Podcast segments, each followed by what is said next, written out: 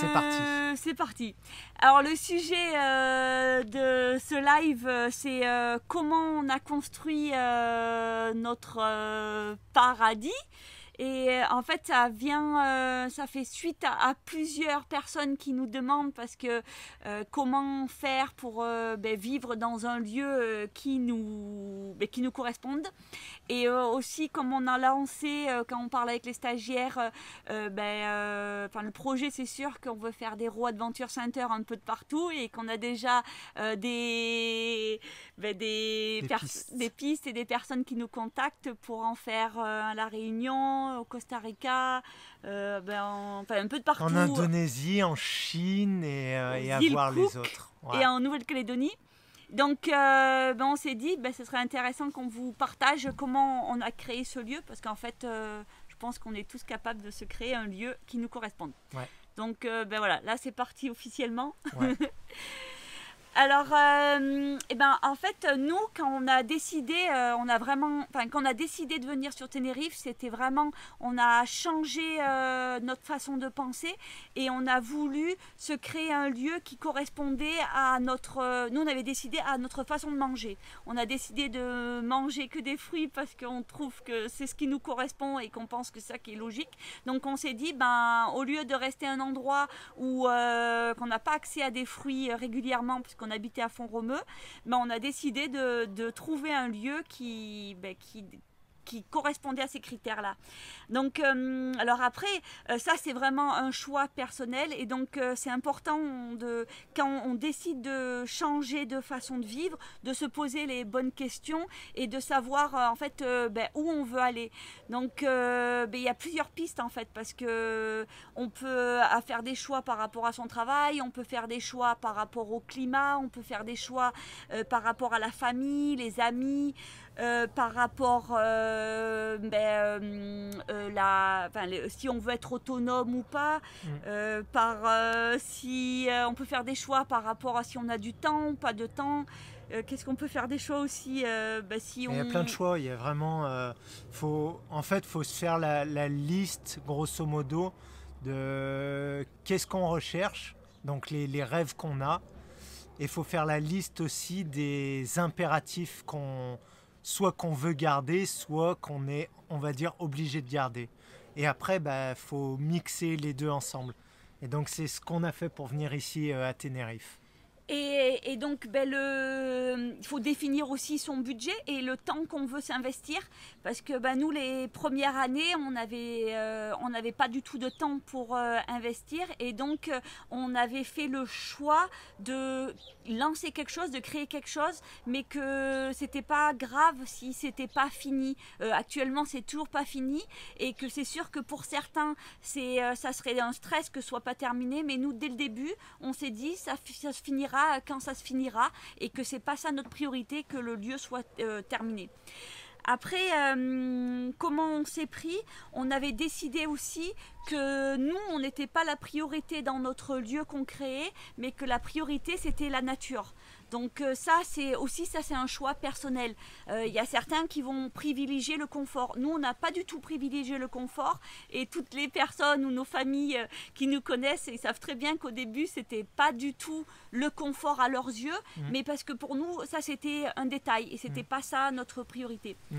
On va dire au début même, on a on a vraiment privilégié la nature, et après, quand on a continué à évoluer, on a privilégié le fait que euh, notre corps soit mis euh, un petit peu euh, plus au naturel. C'est-à-dire qu'on a, on a volontairement pas de douche chaude bah, pour que notre corps reste adapté à des conditions.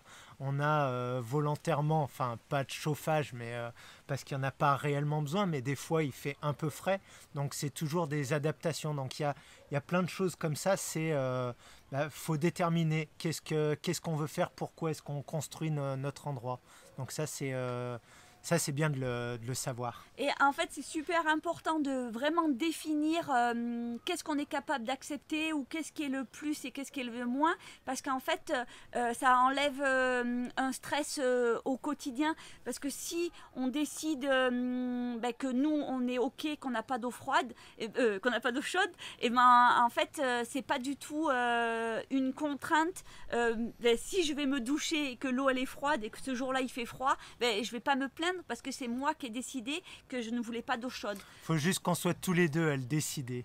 Parce que s'il y en a qu'un qui l'a décidé et que l'autre, il le subit, ça peut faire des, conflits. Donc, euh, quand euh, nous, on s'est toujours concerté, on n'est que deux, mais euh, je vais dire, à la limite, si on était une famille, il bah, faut que tout le monde soit dans le projet, inclus, et, on va dire, entre guillemets, que tout le monde valide le projet pour que ça se passe le mieux possible. Après, euh, quand on a vraiment euh, décidé de, se lancer dans le projet, euh, ben, alors ça, c'est avec du recul et qu'on voit que c'est important, c'est le pouvoir de l'intention ou des mots. sur tous nos papiers, sur notre dossier, ben, moi, j'avais marqué notre nouveau paradis au cocon d'amour. Et je pense que c'est important, de, quand on définit qu'on veut faire quelque chose beau ou que ce soit quelque chose qu'on soit bien, qu'on mette des mots ben, qui qui, entoure. Alors c'est sûr que euh, selon euh, si on est très cartésien, on veut dire c'est n'importe quoi de marquer un euh, cocon d'amour ou notre paradis, mais quand on, on, comprend après les énergies, le sens, ben, déjà de mettre une intention que cet endroit-là, on veut que ce soit un lieu magnifique, ben, ça, ça influence et ça, ben, je sais pas, ça, ça va dans ce sens-là. Mmh. Après, je pense plus concrètement, euh, faut se demander euh, sur les énergies euh, comment on veut fonctionner. Ça, c'est vraiment super important. Nous, on n'avait pas le choix. On ne pouvait pas se raccorder au système électrique de, de Tenerife puisqu'on est sur un terrain agricole. Et donc, bah, fallait qu'on ait notre propre source d'énergie.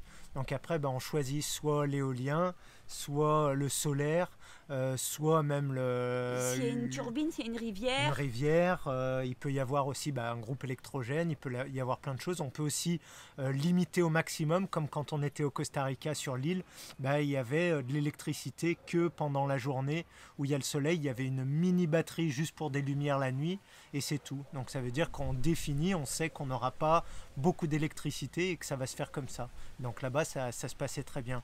Donc là, il y a, il y a ce côté énergétique qu'il faut euh, prendre en compte. Et après, il y a le côté aussi euh, eau. Donc euh, c'est deux choses hyper importantes pour, bah, pour développer n'importe quel projet. Et donc là, c'est pareil, est-ce qu'on veut être autonome? Est-ce qu'on peut être autonome?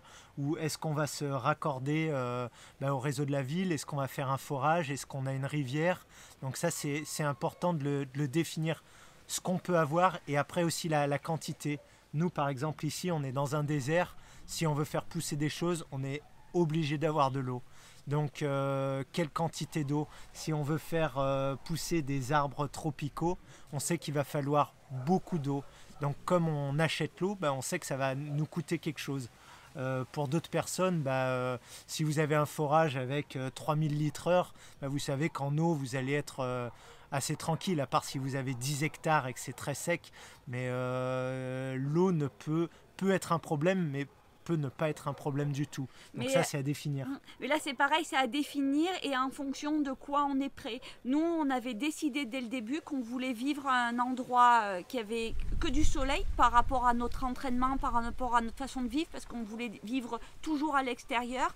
Donc, on avait le choix d'acheter un endroit où il y avait de l'eau, parce qu'au côté nord, il, il, pleut, ou un endroit où c'était un désert. Mais on a décidé de, de se faire le challenge d'être dans un désert, en sachant que là, on a accès, à l'eau, mais peut-être qu'un jour, ben, on n'aura plus accès à l'eau. Mais ça, c'est un choix, donc on est OK avec ça. Et euh, par rapport à, aux énergies, à l'énergie ou l'eau, mais là aussi ça dépend en fait du budget et de ce qu'on veut allouer. Donc ben, au début, euh, nous on avait, euh, on avait euh, un budget, mais le budget on voulait planter des arbres et on voulait s'occuper vraiment que de ça, de planter des arbres. Et donc on a privilégié l'argent pour planter des arbres que plutôt d'acheter des panneaux solaires. Donc pendant 3 ou 4 ans, on n'avait pas d'électricité. Mais ça c'était un choix personnel. Il y en a certains certains qui préféreront d'abord faire un gros budget en panneaux solaires et planter des arbres après. Et donc voilà, c'est ça qui est. Enfin, il n'y a pas en fait de solution parfaite. Et donc nous, on peut vous donner des conseils, mais en fait, c'est même pas des conseils, c'est nous, notre, ressenti et notre expérience. Mm. Et donc c'est ça qu'il faut toujours être bien aligné en fait avec. Mm. Ben, nos choix et c'est ça toujours la clé. Après, après l'énergie et l'eau, euh, bah, il y a les constructions. Euh, ça, c'est toujours pareil, c'est par rapport à l'endroit. Si, euh, si on construit une maison au Costa Rica, bah, elle sera en bois et en bambou. ici à Tenerife, il n'y a pas, de, bois. Donc ben, après, comme on est sur un terrain agricole, ben, on n'a pas le droit de construire quelque chose en béton de, de fixe. Donc ça, réduit, mais euh, ça choisit pour nous. Donc nous, bah, comme sur notre île, il y a beaucoup de, containers, et eh ben on a recyclé des containers. Donc ça veut dire qu'on a récupéré des containers et on les a aménagés. Alors c'est sûr que c'est pas forcément euh, le mieux, mais euh, au moment où on l'a fait, avec le budget qu'on avait et avec les contraintes qu'on avait, bah, pour nous c'était ce qu'il y avait de mieux.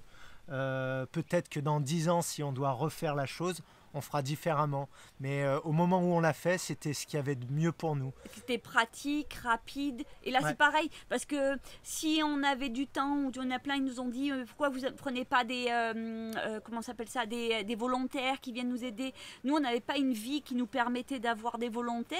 Ben, moi, je rêve d'avoir une maison en Earthbag. C'est des sacs remplis de, de, de, sable. Et, ou de faire des maisons en paille ou des maisons, enfin, boue mais ça, ça prend du temps. Donc euh, c'est euh, idem. Nous, dans le moment euh, présent, c'était le, conteneur, c'était la solution idéale. Mm. Mais après, pour certains, ce sera autre chose. Mm. Selon l'endroit, ouais. Mm. après, pour, pour aller vraiment dans le sens de, de l'autonomie et nous, de notre côté, on va dire fruits, manger et, et, grossir en fait notre forêt fruitière, on est parti d'un sol qui était désertique. Donc, euh, bah, ce qu'on a fait, c'est qu'au début, on a acheté un ou deux camions de terre pour euh, bah, nous aider à avancer plus vite et partir de quelque chose bah, plus rapide parce que on n'avait que du, du euh, sol, que, du, caillou. quoi. Donc, on est parti de ça. Ça veut dire que déjà, ça nous a fait faire un step-up. On a planté là-dessus. Après, on a, on a mis notre irrigation et après, on a regardé les problèmes qu'on avait. Donc nous, les problèmes, c'est que ben, comme c'est un désert, il fallait qu'on amène euh, des bactéries parce qu'il n'y en avait pas beaucoup. Donc on a fait euh, ben, des micro-organismes efficaces, on a beaucoup développé ça. Après, ben, on n'avait pas beaucoup de vers de terre. Donc on a produit nos vers de terre. Après, on a dû enrichir la terre. Donc on a fait nos composts. Donc ça, ça allait avec le fait de développer notre centre et comme on veut tout recycler, bah, on avait nos, euh, nos composts bah, pour les toilettes et nos composts pour nos fruits et légumes. Et donc bah, petit à petit, notre terre, on l'a améliorée. C'est-à-dire que des fois, il faut, euh, faut admettre que tu peux pas être au top tout de suite. Tu pars avec ce que tu as et après, petit à petit, eh ben, tu améliores. Donc nous, c'est ce qu'on a fait. On a mis la terre et là, on a, on a planté, mais à grande échelle, des arbres qu'on a achetés et des noyaux. Et on a vraiment, euh, on peut dire entre guillemets, on a blindé. Parce que bah, comme il fait beaucoup soleil, il fallait protéger le sol.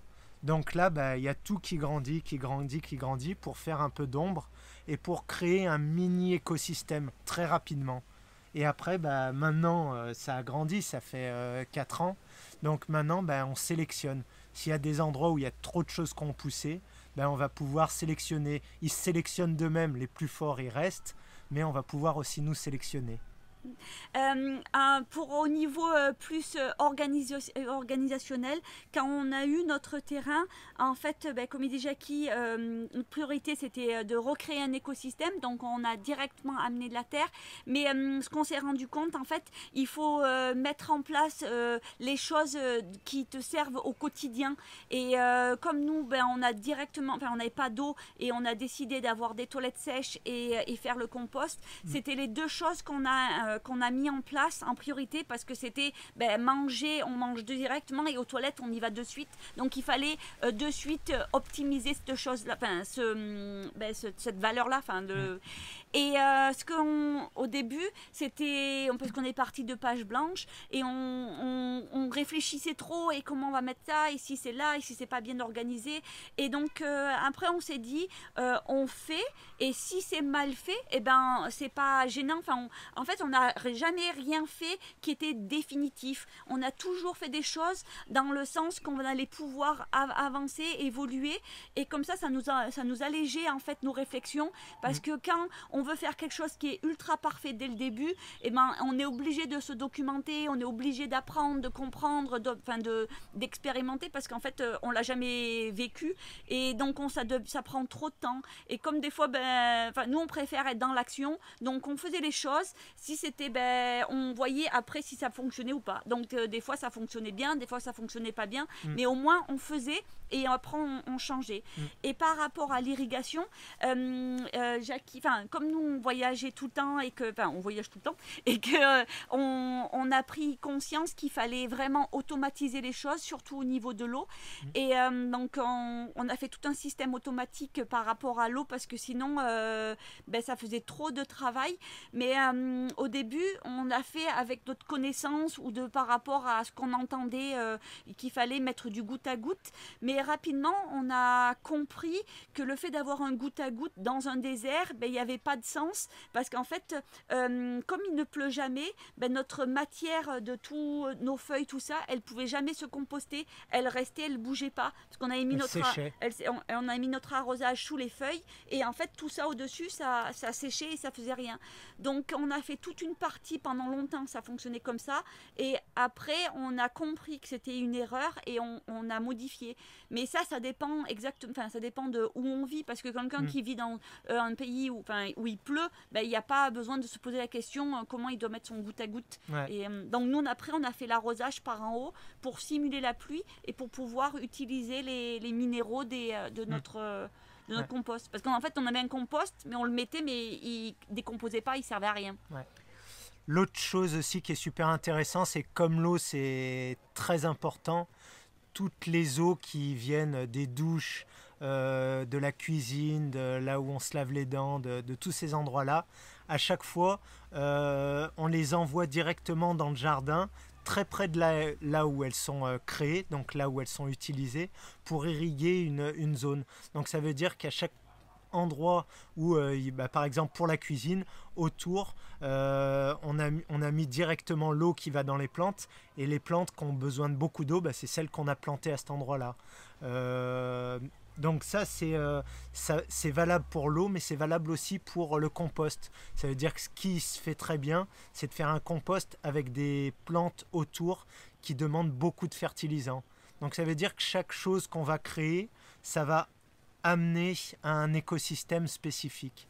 Donc ça, c'est, euh, ça se fait petit à petit. On peut se faire un, plan au départ pour, euh, pour mettre tout ce qu'on veut. Et je pense que juste pour donner des étapes, en premier sur le plan, ben, euh, faut mettre ce qu'il y a de plus gros. Donc ça va être, euh, on va dire, l'habitation. Après, faut mettre les points d'eau. Donc euh, pour amener un écosystème, on est obligé de, mettre ben, un étang ou des choses comme ça. Et après, ben, on va mettre par exemple les composts et on sait qu'on va mettre des plantes autour. Il va y avoir les points d'eau, cuisine, douche, où il va y avoir d'autres plantes autour. Et après, ben, on va faire cette forêt fruitière et on va continuer dans ce sens-là. Par exemple, euh, chez nous, euh, on a fait plusieurs euh, toilettes, plusieurs douches, plusieurs points comme ça. Et c'est pas pour faire de la surconsommation, mais c'est au contraire pour créer différents points où on peut optimiser les soi-disant déchets. Donc le fait qu'il y ait plusieurs douches, ben, ça permet d'arroser à plusieurs endroits. le fait qu'il y ait plusieurs toilettes, ça permet d'avoir différents composts et que les composts puissent se reposer au fur et à mesure. Parce qu'en fait, si on fait qu'un compost, ben, on se retrouve rapidement bloqué parce qu'à un moment, il faut qu'il se repose et on ne peut pas le... Donc euh, nous, on a prévu ça dans notre. Euh, pourtant, on n'a pas un espace immense sur ce terrain-là. Euh, on a 2000 mètres carrés.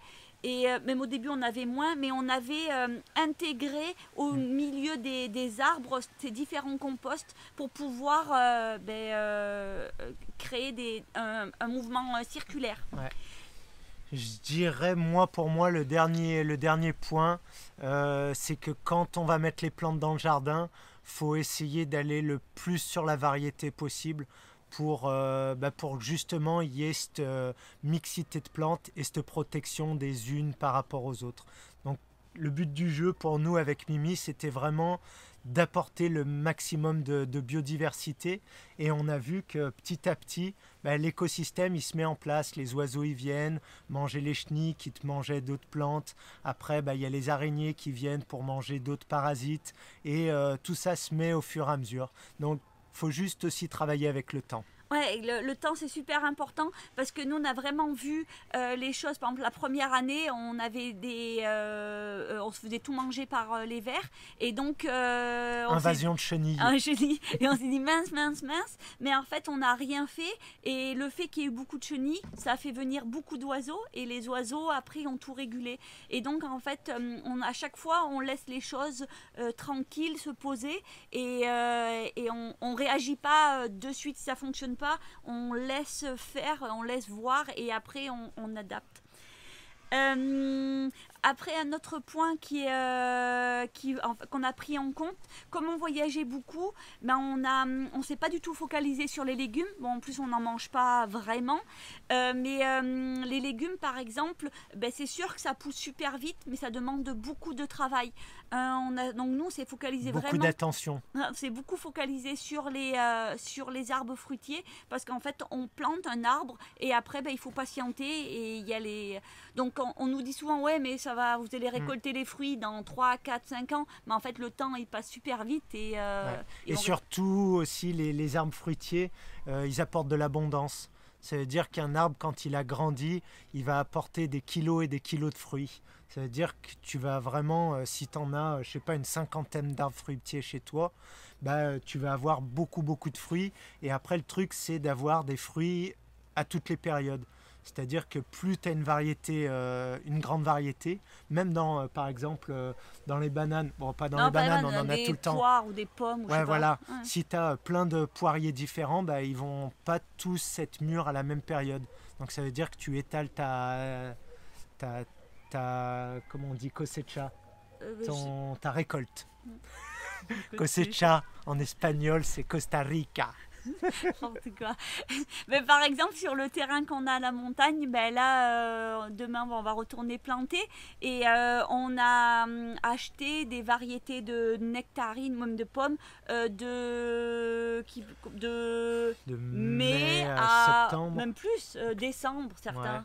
Donc, exprès. Donc, on mm. a acheté plein de variétés. Et dans les manguiers qu'on a ici, on a des manguiers d'hiver, on a des manguiers de plein de saisons.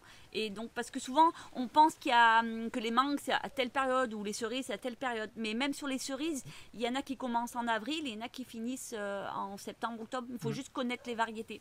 Donc, ça, c'est le, Ça, c'est la clé, justement, pour euh, vraiment être autonome. Et ben, qu'est-ce qu'on peut rajouter? Un point aussi euh, qui est assez important euh, quand on se crée son paradis, et ben c'est de hum, vraiment euh, penser à comment on veut que ça, comment comment je veux dire ça, par rapport à tout ce qui est pratique et euh, les choses qui sont utiles tous les jours, ben, de les mettre vraiment à proximité. Et les choses qui en a moins besoin, et eh ben, on peut les mettre plus loin. Ouais, ça, c'est vraiment un, on va dire un paramètre de la permaculture. Euh, c'est que par exemple, tous les aromates, tu vas les mettre près de ta maison, près de ta cuisine, parce que tu vas t'en servir à chaque repas. Par contre, euh, euh, ton arbre fruitier que tu vas euh, récolter une fois par an, ben, ça sert à rien qu'il soit près de chez toi, parce que ben, quand ce sera la saison, tu iras dessus et puis tu le récolteras. Donc c'est pour ça qu'il ne faut pas essayer de tout mettre très près, mais mettre très près ce que tu utilises tout le temps. Voilà. voilà. place, euh, place aux questions. On a essayé de faire un, bon résumé. Si vous avez des questions, maintenant, c'est à vous, on vous écoute. On vous a pris de court, donc... Euh, Nous, on s'arrête comme ça. on n'a plus rien à dire, on s'arrête. donc... Euh, si, si. ce qu'on ce qu'on peut rajouter en, en, attendant les questions, c'est que c'est bien au début de, de planter, on va dire, euh, tu achètes un petit peu des, arbres fruitiers et après bah, tu vas pouvoir les, les replanter. En fait, tu en achètes des un peu grands et après tu plantes beaucoup de graines en même temps pour avoir plusieurs périodes de pousses. Et par exemple, bah, nous on a acheté une fois des cannes à sucre et après, bah, la première année, on a tout laissé pousser, on les a coupés et on a tout planté ces cannes à sucre. Donc tu en achètes une fois et après tu les, tu les replantes, tu n'en achètes pas à chaque fois. Alors, la question, euh, c'est par rapport aux arbres fruitiers, euh, sur les manguiers. Ben, en fait, euh, moi, je vais. Est-ce que ça peut pousser en France, en sud-ouest de la France? Ben, en fait, ça, c'est. je vais te dire oui ou non, ça va dépendre. Par exemple, nous, on a vu, on a passé du temps en Chine sur un plateau à 3000 mètres d'altitude et eux, euh, ils avaient plein de fruits euh, tropicaux. On mangeait des papayes, on mangeait euh, plein de choses. Et là-bas, l'hiver, c'est vraiment la Sibérie. Et on s'est dit, mais d'où ils, importent tout ça Et on, se posait vraiment des questions. Et en fait, ils nous ont dit, mais non, mais nous, on produit tout. Et donc, on s'est dit, mais on n'a pas bien compris ce qu'ils nous racontent. Et en fait, ils produisaient effectivement tout parce qu'ils avaient créé un système de serre semi-enterrée. Donc, ils avaient fait un système de serre ben, semi-enterrée et ils avaient fait des arceaux et ils, avaient, ils mettaient des couvertures. Et en, pendant la nuit ou la journée, ils mettaient plein de couvertures. Et nous, on est rentrés dans ces serres et effectivement, mm. c'était une ambiance tropicale. Mm. Donc, euh, ils avaient, en fait, ils avaient accumulé plusieurs techniques pour avoir de la chaleur. C'est-à-dire que quand on enterre la serre, ben on a la température régulée de la terre, donc qui est à peu près à 13 degrés. Ça dépend à quelle profondeur. Après, ils avaient tout mis plein sud et euh, ils avaient mis une double toile transparente. Donc ça veut dire que ça chauffait bien et pendant la nuit, ben, ils recouvraient pour garder la chaleur. Donc il y avait vraiment trois techniques principales pour euh, bah, pour pouvoir euh, cultiver toute l'année à 3000 mètres d'altitude. Mais là, c'est exactement euh, ce qu'on disait au début. Ça, c'est des, hum, c'est savoir le temps qu'on veut, l'investissement. Mm. Euh, par exemple, nous, on a dit on partait de fond romeux parce qu'on faisait trop froid et on, on disait on n'a pas envie de, de, de, faire pousser des choses. Mais nous, on a un copain. Maintenant, son défi, c'est de faire pousser des bananes à fond romeux. Et il y a des systèmes en Suède, par exemple, ils font des maisons et tout autour, ils font une serre et ils mm. arrivent à avoir des températures. ben, euh, pour faire pousser des, des, bananiers euh, toute l'année. Mais mm. voilà, mais ça c'est un, c'est des choix, des investissements, c'est voilà. en temps, financier. Donc alors je réponds à deux questions. Oui, on mange des fruits euh, toute l'année à 95%, si c'est pas plus. Donc voilà. comment nous est venu le projet? Bah, C'est ce qu'on disait au début. on a voulu être aligné à 100% avec notre, notre façon de vivre et notre façon de penser. Donc euh, ben, on s'est dit, il faut qu'on vive euh, dans un endroit où les fruits poussent toute l'année, où on peut être en accord avec, euh, avec ce qu'on veut faire euh, pour notre corps et pour euh, notre vie. Donc on est venu ici. Après, on avait on voyageait depuis longtemps et on cherchait et on avait des critères. Euh, par exemple, on n'avait pas envie de vivre un endroit où il y avait des saisons de pluie. on avait de la mousson, par exemple. On n'avait pas envie d'avoir un endroit où il y avait des cyclones ou des typhons, enfin ou des mm. trucs comme ça. donc on n'avait pas envie d'avoir trop froid l'hiver. on n'avait pas envie d'avoir des des catastrophes naturelles énormes. Donc on est venu sur une île où il y a un volcan. donc voilà, bref. Euh, après...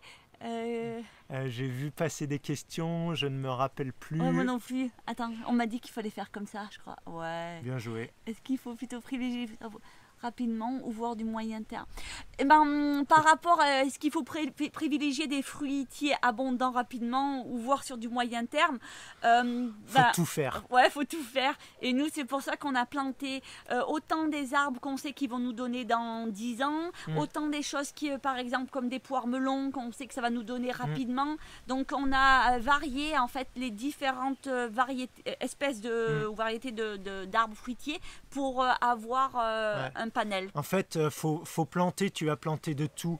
Nous, par exemple, on a planté du jackfruit, on a planté du chirimoya, on a planté de l'avocat. Ça, ça va arriver dans, euh, euh, allez, on va dire 5, certains 10 ans. Par contre, on a planté du bananier. Le bananier, euh, 8 mois après, il te donne des bananes. Les poires melons, euh, 3 mois après, elles te donnent les fruits.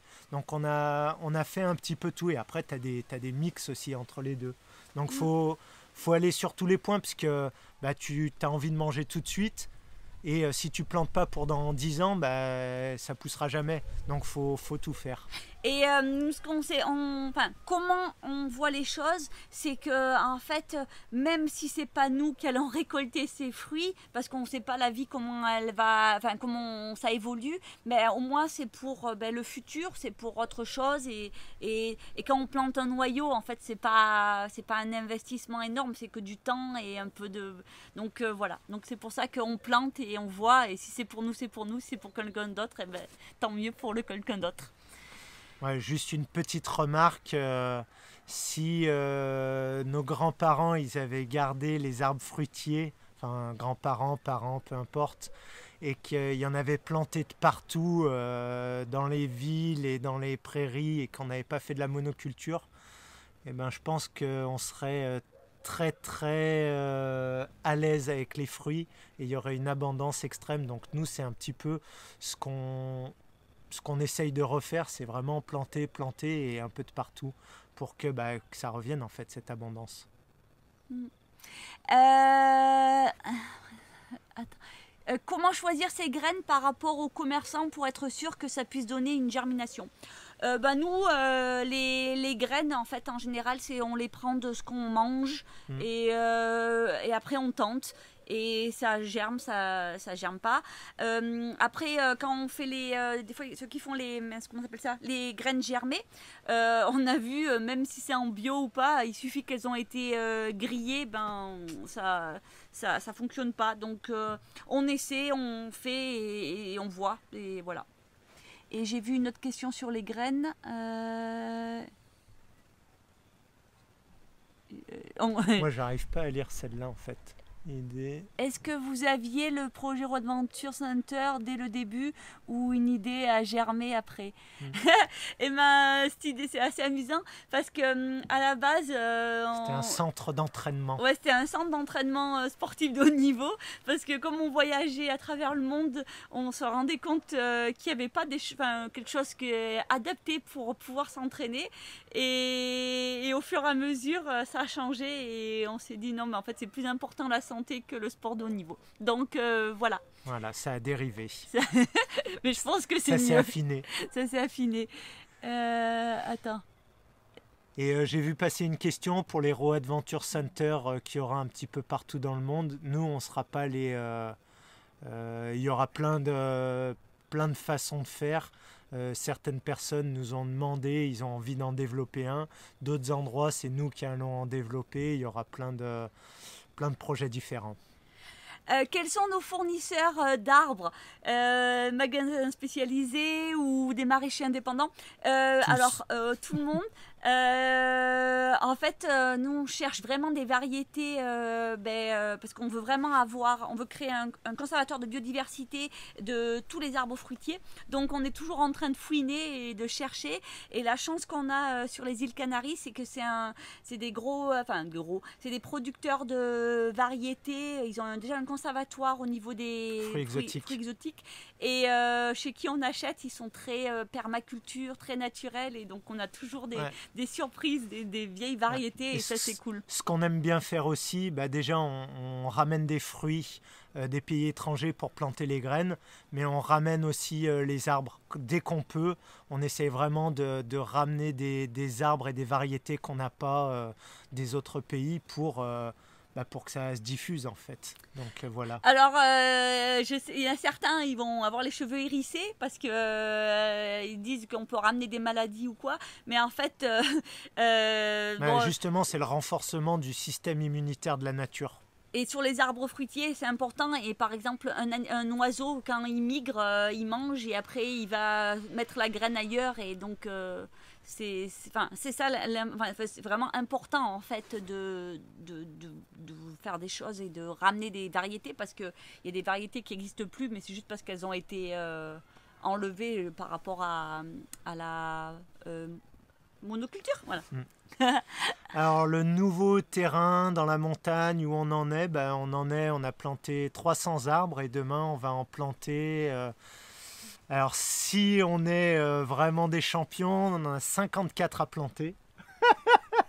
Donc c'est le, défi.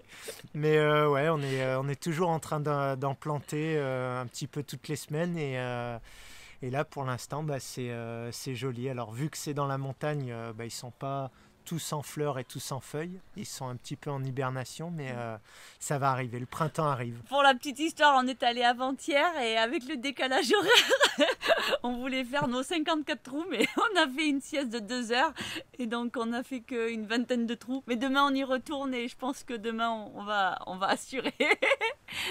donc euh, voilà.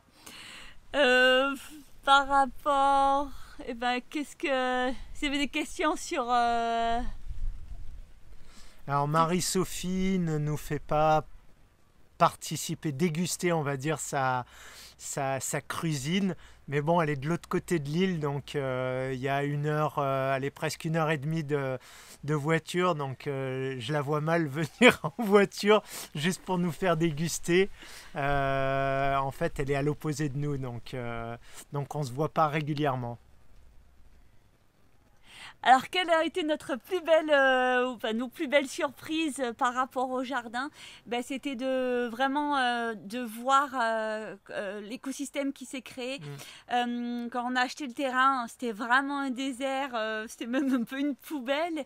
Et de voir la vie arriver, les oiseaux, les libellules, ça c'était magique. Et même d'arriver à voir des champignons, c'était incroyable. Et de voir la rapidité en fait. Et mm. ça, ça nous a donné beaucoup de baume au cœur et ça nous donne, pour ça on est ultra motivé pour planter des arbres de partout parce qu'en fait c'est facile de recréer un, de, comme on dit, de griner un désert euh, rapidement juste en plantant. Et eh ben c'est incroyable euh, l'arbre, qu'est-ce qu'il va apporter en fait parce mm. que un arbre c'est pas juste un arbre, un arbre euh, il amène plein de choses et ça change beaucoup de choses.